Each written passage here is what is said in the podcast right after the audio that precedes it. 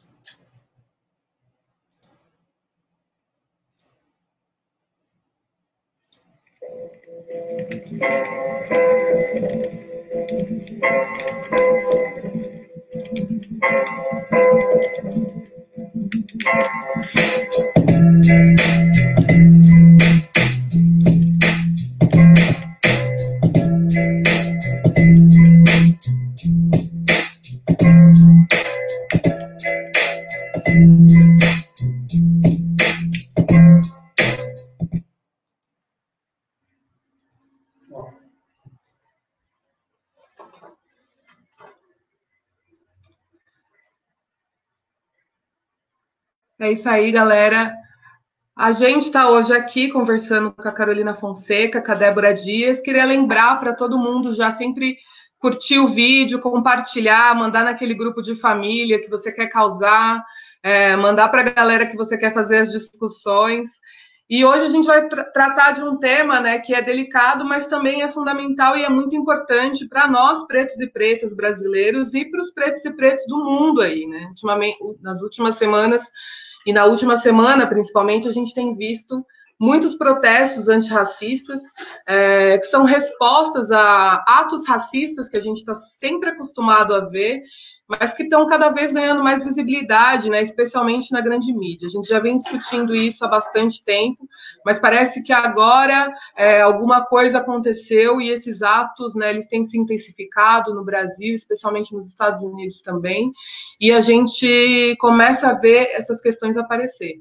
E a gente tem duas convidadas incríveis aqui no programa. Eu queria que ela se apresentasse. Carol está falando com a gente diretamente de Nova York. Ela é assistente social, militante do movimento negro Negra aqui do Brasil, da UNEAFRO, e está fazendo um intercâmbio lá em Nova York. Então, queria que ela apresentasse, se apresentasse um pouquinho, falasse para a gente como é que está sendo, é, como é que foi, né, esse essa ida para Nova York, como é ser uma periférica, uma mulher negra brasileira em Nova York. E Débora Dias, também diretamente de São Mateus, Sapopemba, é, também falando como está sendo como é que está sendo acompanhar né, esses atos aí na quebrada? Meninas, se apresentem, por favor. Bom, primeiramente, boa noite. Quero agradecer aqui o convite e, e me sinto muito forte aqui ao lado de, de duas mulheres fortes. Uh, e eu venho também da Zona Leste de São Paulo, né? Venho de São Mateus, lá do bairro do Jardim São Francisco. É, eu começo a minha militância na Pastoral da Juventude, na comunidade São Francisco de Assis, lá no bairro. E aí, pela, a, pela, pela pastoral, eu conheço os cursinhos é, comunitários, e aí já entro no cursinho da comunitário da, da, da UNEAFRO, ali ajudando já a fundar. Foi bem no processo mesmo de fundação da UNEAFRO. Então, eu costumo dizer que eu que eu sou uma pessoa que uh, ajudei a fundar e colaboro uh, com a UNEAF Brasil desde né, de, do, dos princípios. E, enfim, me formei em serviço social, fui aluna, fui professora do cursinho, fui coordenadora de cursinho, me formei em serviço social e, e resolvi, uh, através, inclusive, de uma parceria da UNEAFRO, uh, com, com o Instituto DBR, eu me joguei no inglês e falei, não, preciso arriscar e eu quero um pouco mais. Então, me joguei nesse intercâmbio, estou aqui, enfim, acho que é um pouquinho disso. Débora. Eu sou a Débora, né? Eu já estou aqui alguns dias, às vezes, já, já é o quarto programa, eu estou aqui com vocês para comentar, para falar um pouquinho sobre tudo que está acontecendo. Né? Eu sou estudante de Ciências Sociais na Universidade Federal de São Paulo, sou artista periférica, né, do Coletivo em Corpo e da Coletiva Emana, fui aluna da Uniafro, né, em 2016. Hoje eu sou coordenadora e articuladora do movimento né? E eu estou muito feliz de encontrar a Carol, né? Que esteve, eu tive a oportunidade de conhecê-la nos encontros de mulheres da Uniafro e ver as fundadoras, e isso foi muito importante para mim naquele momento. E só agradecer por tudo que você é e a gente está aqui junto para bater esse papo, de verdade. Imagina, imagina. É, é uma alegria, é uma alegria imensa a gente conseguir trazer mulheres negras da quebrada que estão aí avançando cada dia mais, né, e ocupando espaços que as nossas mães, as nossas vós sonharam e lutaram para a gente conquistar, né? E mesmo em, e aí assim, até inclusive em momentos tão complicados, né, como esse, é importante que a gente esteja nesses espaços para a gente conseguir colocar a nossa voz e o nosso ponto de vista é, sobre as coisas que estão acontecendo. Carol, queria muito perguntar para você, né, assim, a gente tem visto esses movimentos nos últimos dias, mas a gente sabe que a questão racial, ela ela sempre foi forte e para quem é negro e negra, né, o, seu corpo nos espaços ele sempre suscita é, várias questões, né? Então queria começar perguntando para ti como é que foi, né, antes mesmo desses processos, né, como, como é chegar em Nova York, né, como é chegar é, nos Estados Unidos, como é ser um corpo negro e latino é, nos Estados Unidos, né? Se você sentiu uma diferença, né, entre o racismo que a gente vive aqui e o racismo não sei se mistura com xenofobia, se teve alguma coisa nesse sentido. É, se você sentiu esse, essa diferença das ruas, né? Se você consegue fazer um paralelo, né? O que, quais eram as discussões raciais que você acompanhava aí assim que você chegou, se você acompanhava, se tinha alguma discussão racial é, rolando e como que está sendo agora, assim, como que é essa diferença, né, dessas últimas semanas para agora? Olha, a sua pergunta acho que é importantíssima para a gente chegar aqui, porque quando eu cheguei nos Estados Unidos, a minha preocupação antes de vir era vir para uma cidade onde eu pudesse me encontrar como jovem negra, né? Uh, e, porque a gente sabe do processo histórico e, e, e aqui uh, a luta antirracista ela tem uma visibilidade muito grande e assim com ela a questão também do próprio racismo. Então a gente ouvia falar muito, pelo menos eu ouvia dizer muito que era um racismo muito cruel, assim. É, não estou dizendo que não é, né? Mas eu tinha essa preocupação e, e aí quando eu chego aqui, eu vim para Filadélfia é, no, no meu primeiro ano de intercâmbio e, e eu me choquei, na verdade, uh, com a comunidade negra no sentido de se reconhecer como povo. O poder que, que a, a comunidade negra que tem, assim, de, de autonomia, de, de identidade, de, de autoconfiança, de autoestima, de autoafirmação, é tão forte isso, que isso me encantou positivamente. Então, eu, eu o medo que eu tava, o receio que eu tava de sofrer em relação ao racismo aqui, caiu assim por terra, porque eu me senti forte junto. É, porque eles, a, a comunidade negra aqui, ela é tão forte, tão poderosa, que ela te acolhe também. Então, eu me senti muito acolhida aqui. É, eu costumo dizer que calada, as pessoas não imaginam, por exemplo, que eu, que eu seja brasileira, enfim. Quando eu começo a falar, eles sentem o meu sotaque e falam, hum, da onde que você é? Uh, mas, uh, enfim, é, é, essa, esse poder de, de autoafirmação de povo, de comunidade aqui, me, me deixou me sentir muito à vontade, assim. É, e isso, quando eu falo desse poder, está nas relações no geral. Por exemplo, é, eu, eu, dou esse exemplo de quando está na rua, que eu quero atravessar, é, se o motorista é negro, ele vai parar para eu atravessar é, ele vai me cumprimentar. É, a, as mulheres negras se cumprimentam e tem uma relação também das mulheres mais velhas, aquele cuidado. Você vê que olha para você como, olha, filha, né? Toma esse cuidado.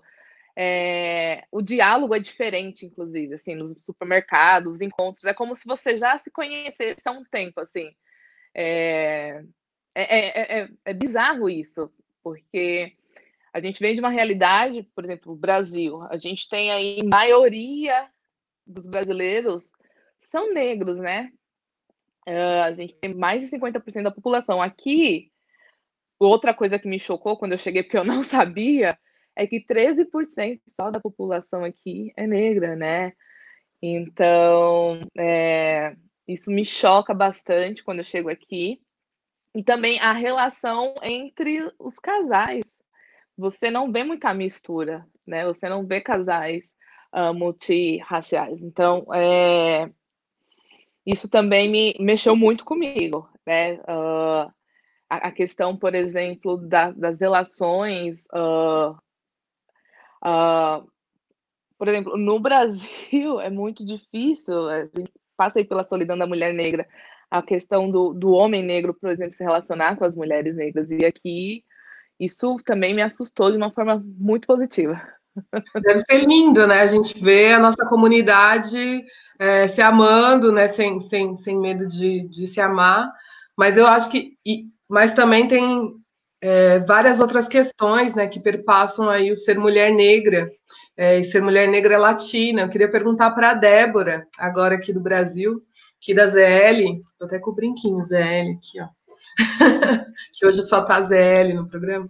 É, é, eu queria perguntar para a Débora assim, como que é para ela, né, esse, esse ser mulher, esse, esse ocupar o espaço, ocupar a rua é, enquanto mulher negra é, na quebrada. Acho que é muito louco tudo isso que a Carol trouxe, né? Porque, mas também vai muito de encontro com o processo é, histórico que foi desenvolvido nos Estados Unidos e o que é o que, que, como nós fomos socializados aqui no Brasil, né? Então, isso é, essas nuances são muito importantes, e, por exemplo, a questão do relacionamento afrocentrado, ela também vem muito do processo de segregação racial, né? De se ter muito bem separado as comunidades pretas das comunidades brancas dentro dos Estados Unidos.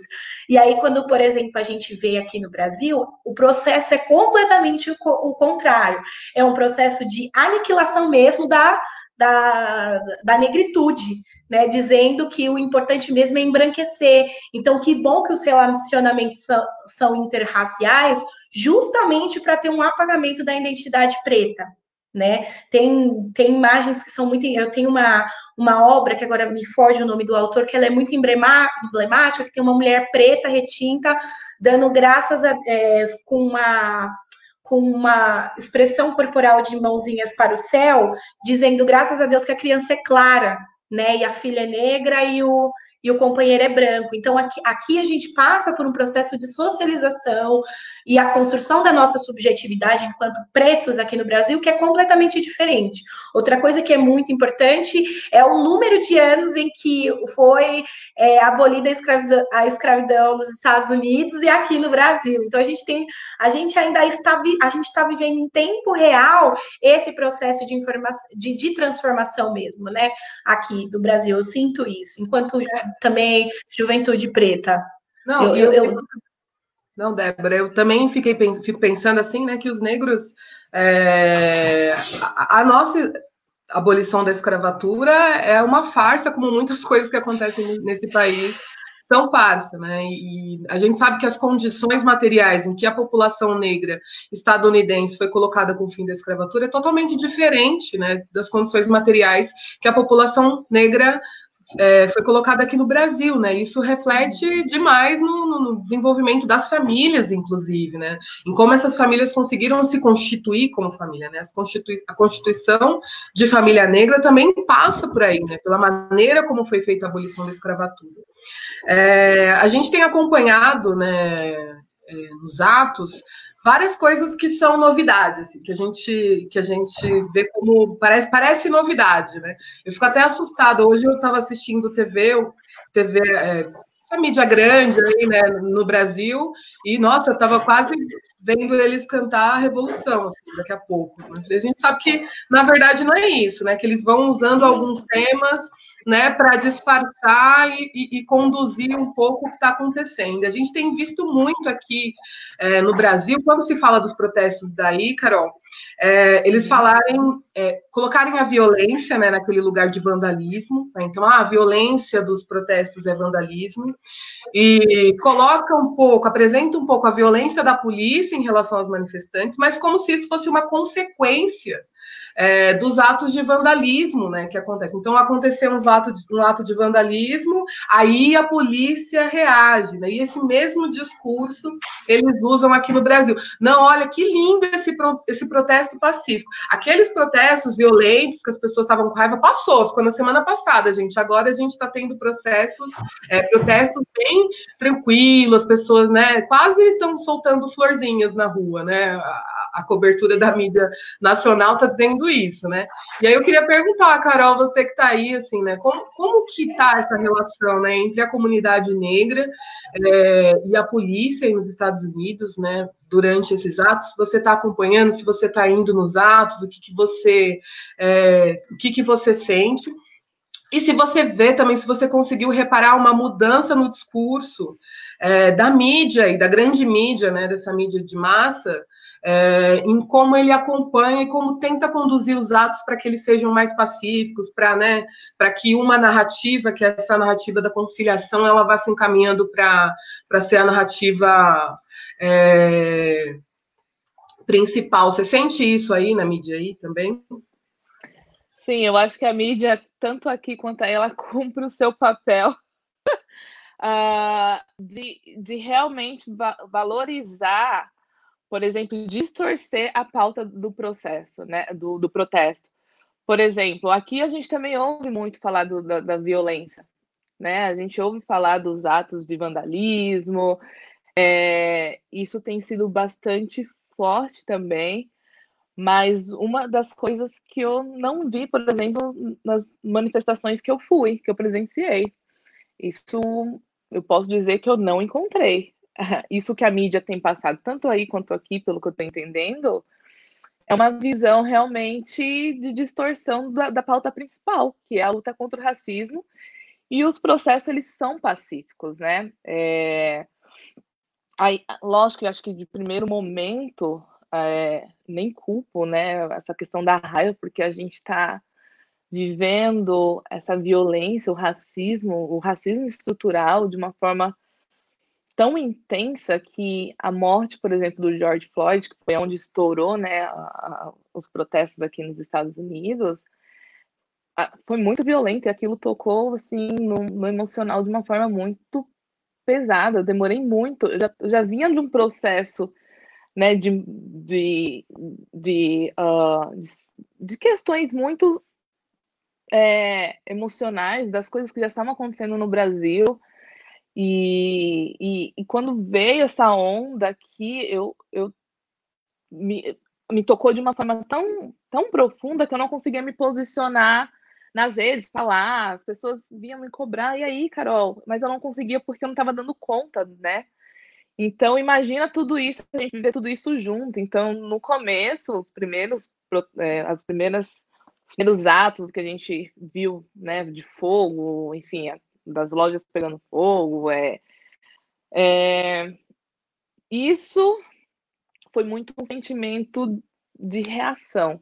Mas o protesto em si, é, ele tem o objetivo de ser pacífico e de, de uh, reunir muita gente. E, e, tem uma coisa que é bem importante: tem um, um, um grito que é uh, sem, é, sem justiça, sem paz né? Uh, que aí é, é, muito importante a gente refletir que o sem justiça, sem paz, não, é, não quer dizer que a gente está indo para as ruas para causar violência, né? Responder com violência ou, ou, ter, enfim, atos de vandalismo. Não, é que se não, não se cumpre a justiça, a gente vai permanecer na rua, a gente vai continuar cobrando. Então tem muito isso na, na, no, né, nos protestos que eu tenho visto, das organizações também que estão à frente, é, e os atos, inclusive, de, de violência, de vandalismo, é, tem aí uma tem uma, uma questão de, de um grupo que está ali se aproveitando da situação para criar essa imagem justamente, né? Então, é, eu ouvi assim já dizer que são grupos da direita mesmo que estão infiltrando os protestos e fazendo isso acontecer para realmente transformar, a mudar a, a bandeira maior que é a, é a luta contra o racismo, né? Que é a pauta racial. Então, por exemplo, tem uma amiga em Chicago, que ela, em Chicago, ela tem uma loja com o marido dela, e aí a loja foi saqueada, né? Assim, ela estava na loja com o marido e pediram para sair, já tipo, puxando as coisas. É, enfim, ela, ela vai relatando um pouco desse processo muito violento. E depois a comunidade local é, é ficou sem acesso, por exemplo, a lojas, a, ao próprio comércio local. E no outro dia de manhã, o grupo uh, organizado uh, do movimento negro lá foi conversar com os comerciantes, pedir desculpa e dizer que não, não é algo puxado pelo, pelo grande protesto, né? Pela, pela grande manifestação. Então, e, e colocou assim muito pautado uh, que isso não vem né, desse protesto grande e, e que esses atos têm sim prejudicado a própria comunidade local e que não é a intenção. Enfim, uh, eu acho que a mídia tem cumprido o papel realmente de, de continuar fazendo a manutenção uh, do que a direita é, já vem fazendo, né? Então, tanto aí quanto aqui, acho que as coisas estão muito parecidas. Ô, Débora, aqui no Brasil também parece que nos últimos dias a mídia descobriu o termo racismo estrutural. E aí agora é, tudo vai falar de racismo tudo não porque o racismo é estrutural, o racismo é estrutural e fica repetindo isso. E, e é, é, muito louco porque agora aqui, Carol, assim, é quase que uma justificativa para o racismo. Não aconteceu isso, esse ato racista, porque o racismo é estrutural, assim, assim as pessoas não estão fazendo é, é, de maneira espontânea, né? Algo que está na sociedade, né? Parece, parece que agora é uma desculpa agora para ser racista é que o racismo é estrutural. Como é que você tem visto isso, Débora? É, as pessoas discutem o racismo estrutural, mas não discutem o Silvio Almeida, né? Então, como que você vê a mídia é, tocando esse tema aí? Não, é uma expropriação do que, que é o racismo estrutural e isso é horroroso, porque o que, que acontece? Você não tem, é, não tem um olhar para a dimensão que o racismo é estrutural e que parte é, da transformação dessa estrutura é que a branquitude reveja os seus conceitos, entenda o conceito do que é branquitude. Não tem essa reflexão. Né? E isso que é muito grave. Você tem uma distorção do termo dizendo assim: olha, como o racismo é estrutural e ele está muito bem fincado nas instituições, nas relações, no meio político, então assim, eu não posso fazer muita coisa. Eu posso botar uma hashtag no meu Instagram e dizer que eu sou contra o racismo. Quando, na verdade, o que a gente de fato precisa começar a organizar é que a branquitude ela olhe o seu papel dentro dessa estrutura e reveja ele. E isso que sim é uma atitude antirracista é, e que de fato vai ter alguma efetividade sobre essa estrutura que a gente sabe que é racista. Quando a gente está falando de racismo estrutural, é muito importante entender que o que, que é uma estrutura? É quando a gente está falando da dimensão política, econômica e da, vida, é, e da subjetividade das pessoas, né? E aí, quando a gente está dizendo que essas três coisas elas são permeadas pelo racismo, a gente está dizendo que as pessoas pretas são a que estão mais encarceradas, são as pessoas que morrem mais é, sistematicamente, são as que menos têm acesso a políticas públicas efetivas. Então, é, é toda uma estrutura que é organizada para que as pessoas pretas sistematicamente é, estejam mais vulneráveis. Então, isso que é pensar o racismo numa, numa dimensão estrutural.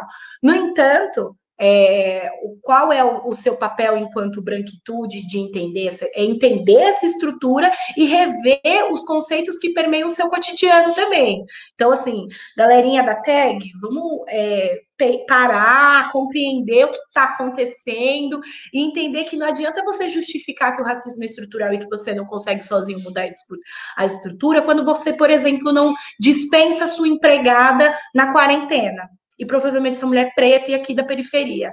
Quando você adora dizer que ama artistas periféricos, né? Quando você adora dizer todas essas questões, nossa, meu Deus, compra dessa marca preta, que não sei o quê, e, e você não consegue entender que é, dá o devido crédito àquele artista, aquele produtor que construiu esse processo, aquele estilista, enfim.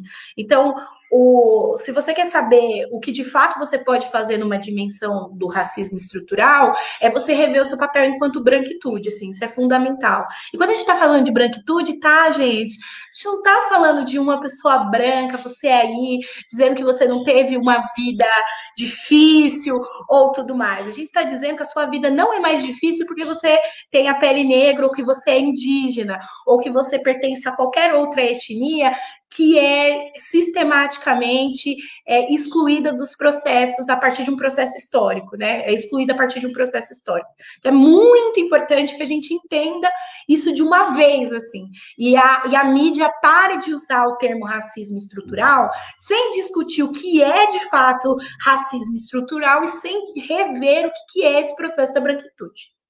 É, eu, eu, a Débora estava falando bastante de, dos artistas de quebrada, né? E como essa galera começou a consumir os artistas de quebrada, mas parece que não houve, né? Consome, consome, consome os artistas, é, mas não houve.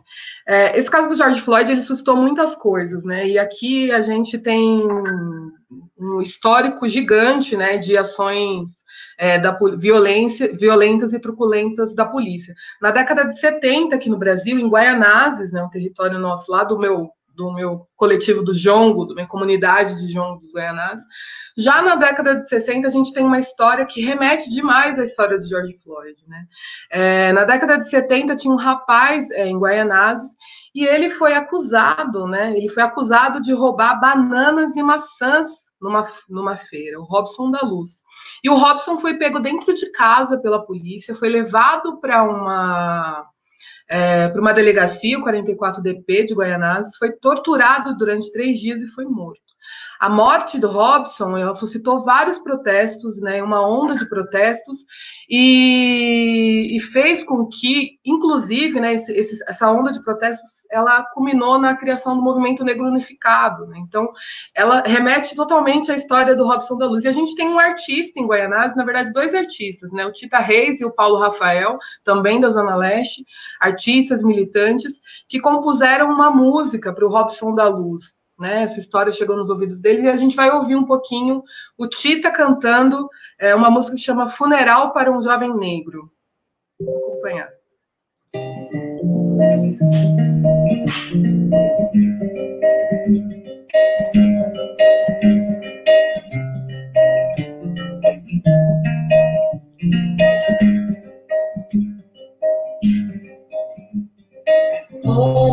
Da luz do som da cor da pele preta, formado na ginga. Maestro da bola, batuqueiro de terreiro, vivo ponto do congá. Pede a benção ao teu orixá. Da luz do som da cor da pele preta, formado na ginga. Maestro da bola, batuqueiro de terreiro, vivo congá pede a bênção teu orixá. Menino negro pediu na vida feito uma amiga e os meninos pra continuar. Malheiro primeiro, Guaianas e seu terreiro, trouxe o tesouro da vila popular. A noite vai ter baile, batuque do samba, chave, no passo da música vão brincar. Sorriomba de uma burriola, agita bom com a bebida de prosa, doce da vida querendo Ambição da luz do som da cor da Olá, boa tarde, internautas da TV2. Batuqueiro de terreiro, que no ponto não tocar, pede a bênção teu orixá. Da luz do som da cor da pele preta, formado na ginga, maestro da bola, batuqueiro de terreiro, que no ponto não tocar, pede a bênção teu orixá. A fruta proibida provou, junto com a delícia, o pecado despertou. Delegado quer prender o nego, na 44 da vai nego, é a maldade pra ensinar. Que preto não tem vez, aceite se assim se fez, apenas a vida para pagar. Três dias apanhou, pau de arara lhe ceifou, habitado negro com de dança. Teresa então fez mandinga costura tatua, execoa bem longe o grito. Liberdade ainda não é luta, opção da luz do som da cor. Ambição da luz do som da cor da pele preta, formado na ginga, maestro da bola, batuqueiro de terreiro, que no ponto do a bênção ao teu orixá. Ambição da luz do som da cor da pele preta, formado na ginga, maestro da bola, batuqueiro de terreiro, que no ponto do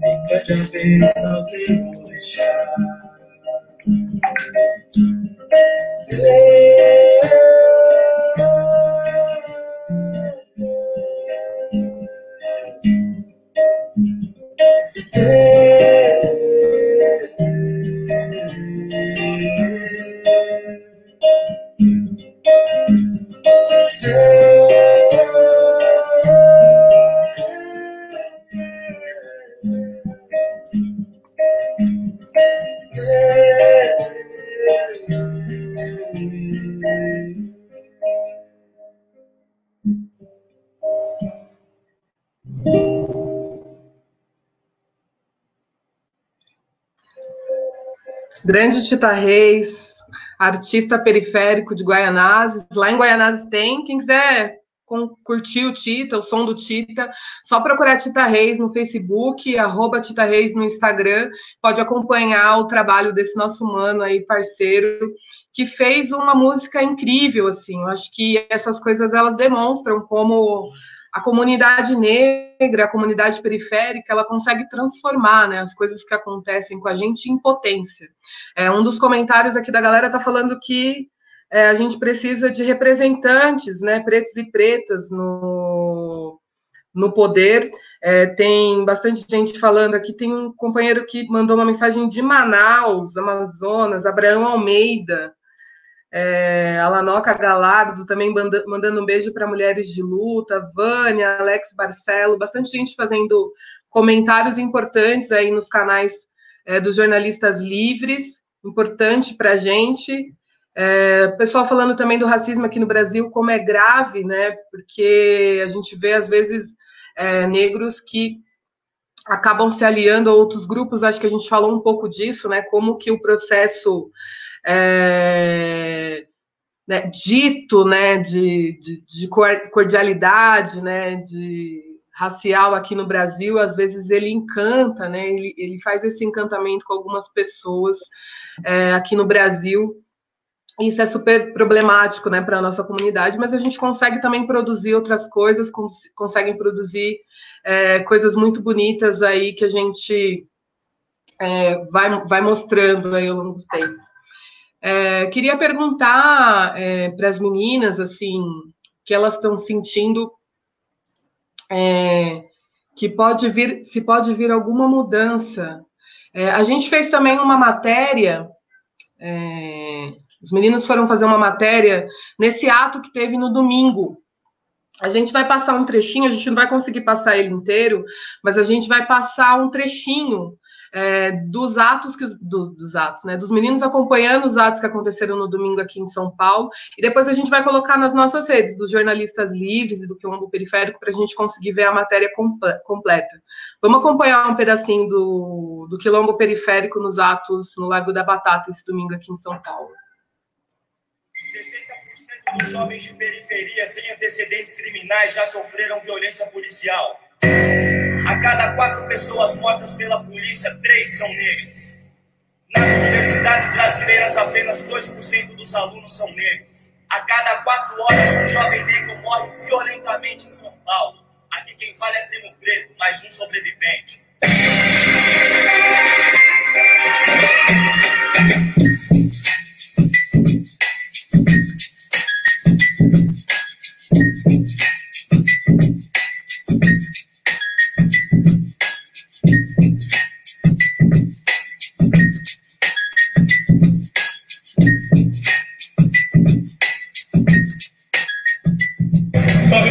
Ovelha e a gente está aqui do Largo da Batata para acompanhar o ato antirracista e antifascista que foi construído aqui pelos movimentos, tá ligado? Bora comigo, para a gente poder conhecer o pessoal um pouco mais. É, sou Midian, sou coordenadora do projeto Manas Pretas, representando o projeto, é, representando a cidade de Tapão da Serra. Eu acredito que a gente tem que se mobilizar por conta das violências que estão crescendo tanto no Brasil quanto de forma internacional. É, eu fiz isso na força da mulher preta, sou mãe solo, sou mulher periférica, luto pelas minhas manas, luto pela minha causa. E eu acredito que esse tipo de movimento só tem a crescer para a gente conseguir mudar as nossas realidades. o racismo ele é fundamental para ser discutido sobre direitos brancos. Né? Foi é uma, é uma questão histórica de os brancos que fizeram essa discriminação. Então a gente tem que estar junto para resolver né? e para reduzir né, toda essa desigualdade que é histórica e que é sistemática do povo preto, povo periférico do país. Sim! Estamos também! Também! Morrendo! Pela Covid-19! Pela Covid-19! Que mata 55%! Que mata 55%! Dos negros internados! Dos negros internados! Enquanto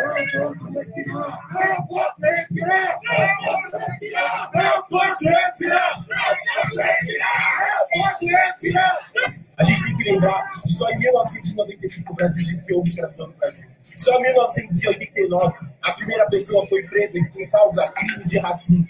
A gente não pode ficar em casa esperando o vírus bater na nossa porta, a polícia bater na nossa porta, a gente morrer da mesma forma top do que todos os nossos têm morrido. Essa é a hora da gente dominar as ruas. As vidas pretas, as pretas, pretas importam, importam.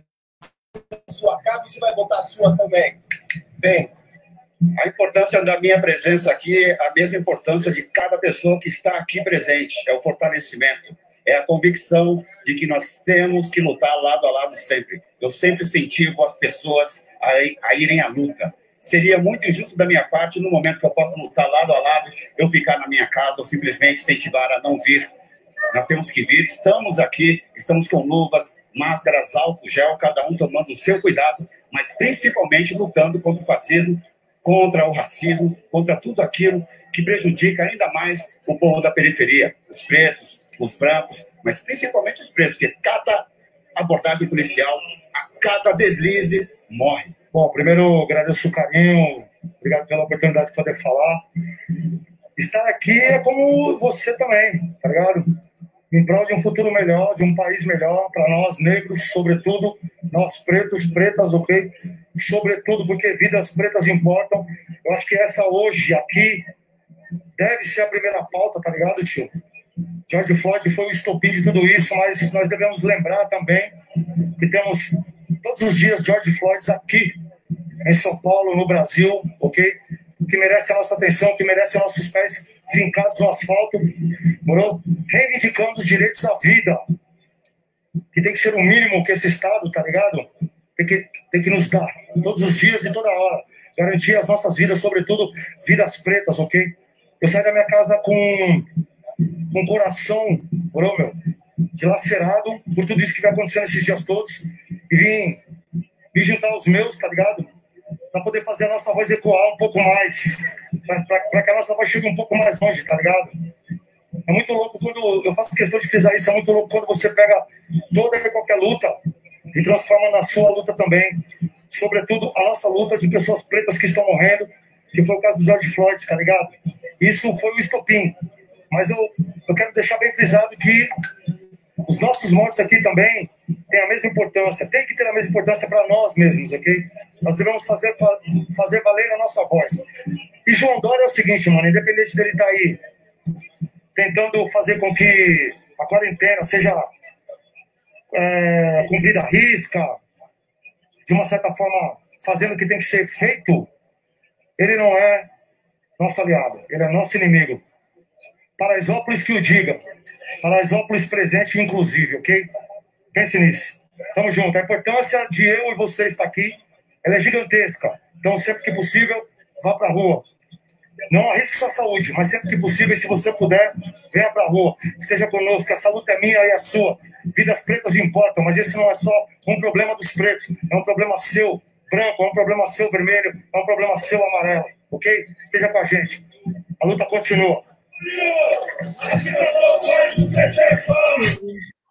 Gente ouviu aí o Dexter, a gente ouviu o Taí vários manos e manas na, da quebrada no e mandar um salve aí, né, para o movimento hip hop é, que fez esse corre aí, que conseguiu conversar com a gente. Já agradecer demais Dexter, demais o Taíde, né, que participou. É, gente, e falar de novo, compartilha, curte o vídeo, manda no grupo da família, manda para o chefe, já que você está em casa mesmo, já manda para o chefe, é, e a gente vai continuar fazendo o programa aqui.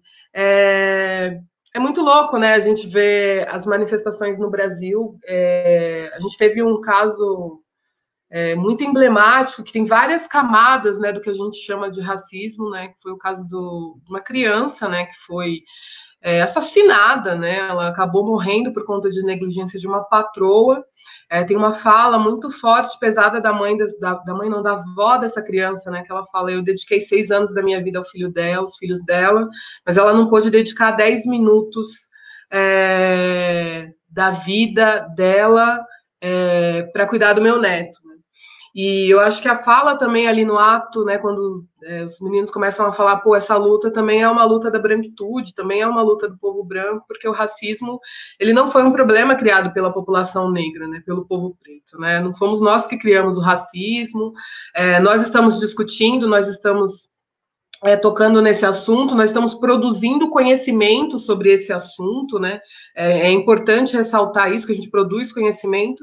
Então, é, a gente já está encaminhando para o final do programa, mas eu queria pedir para as meninas fazerem as considerações finais delas, é, pensando um pouco nisso, assim, né? Como que essas manifestações, né, que, que, suscitaram coisas que a gente já conhece há muito tempo, né? A gente sou do movimento cultural de periferia também, e a gente costumava dizer que a gente tem um uma falta de políticas e um excesso de política na quebrada, né? Então, é, um excesso de polícia, perdão, na quebrada. É falta de políticas e excesso de polícia. A gente já conhece muito bem essa história. E eu queria que as meninas, quando fossem fazendo já as considerações finais, falassem um pouco sobre isso, né? A gente passa por esse período, passa por um processo de atos na rua, de manifestações, mas a, a nossa vida na rua vai continuar, é, a nossa vivência, os nossos corpos vão continuar na luta. E como é que vocês encaram? Assim, vocês acham que tem alguma mudança? Vocês acham que esses atos suscitaram alguma coisa que aponta para uma mudança? Ou vocês acham que a gente constru continua construindo a luta? O que, que vocês estão fazendo uma avaliação aí desses, dessas manifestações todas? Bom, é, eu acho que aqui uh, uma das coisas que muito me surpreendeu é, é de ver que a, a luta ela é do povo negro, a gente é protagonista dessa luta, mas a culpa do racismo realmente não é nossa. Então tem uma galera aí na rua que tem assumido isso. É, é, quando eu falo que me surpreendeu, porque eu vi muita gente branca na rua, né, aqui no, no, em Nova York. Eu posso até arriscar que era mais ou menos a média de 70%, 80% da, da, da população que estava na rua era, era branca.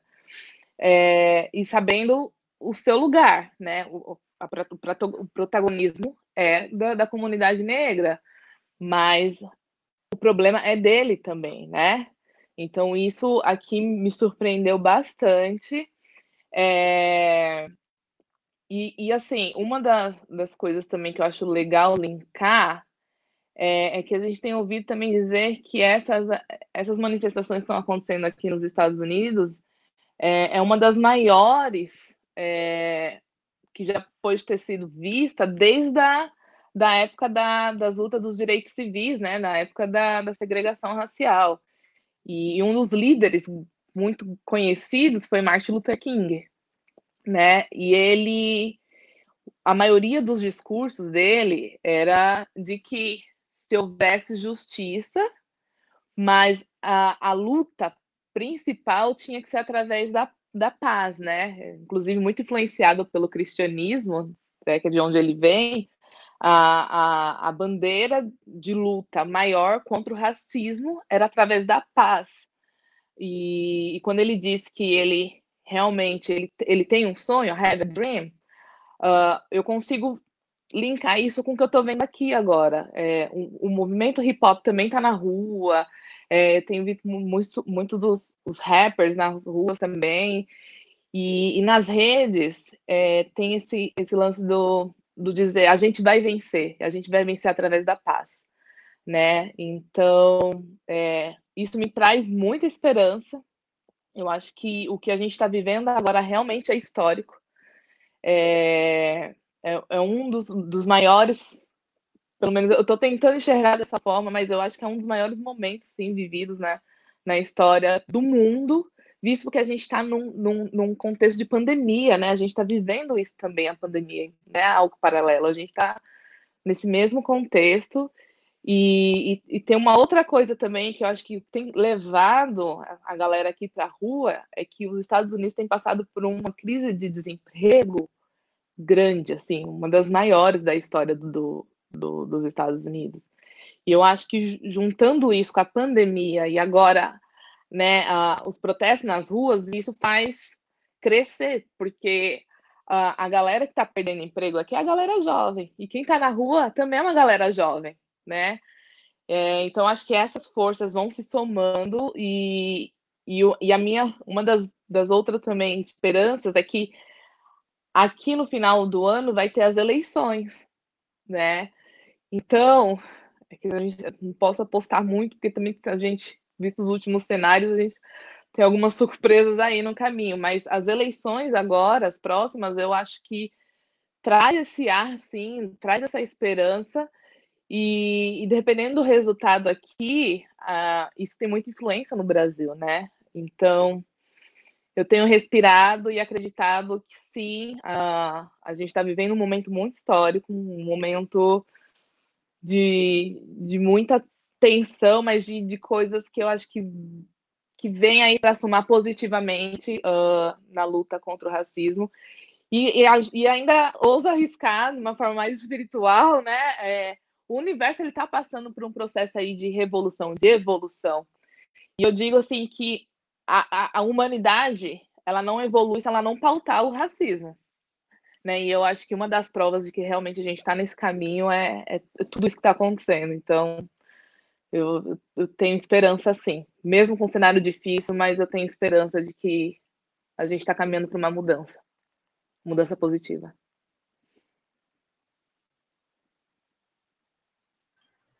Débora. Ah, primeiro, eu queria dizer que eu estou muito, muito, muito feliz de manter esse diálogo aqui com as meninas, enfim. Bom, é, eu acho que a primeira coisa que eu acho que seria muito importante, principalmente é, entendendo a, a, internet como esse espaço democrático, onde as pessoas podem sempre falar tudo aquilo que elas acham e que elas pensam, né? A gente entender, galera, que assim, o nosso maior inimigo, o problema, ele de fato está na questão racial, ele está nesse desgoverno em que a gente está vivenciando é, aqui com o Estado brasileiro, seja aí nos Estados Unidos.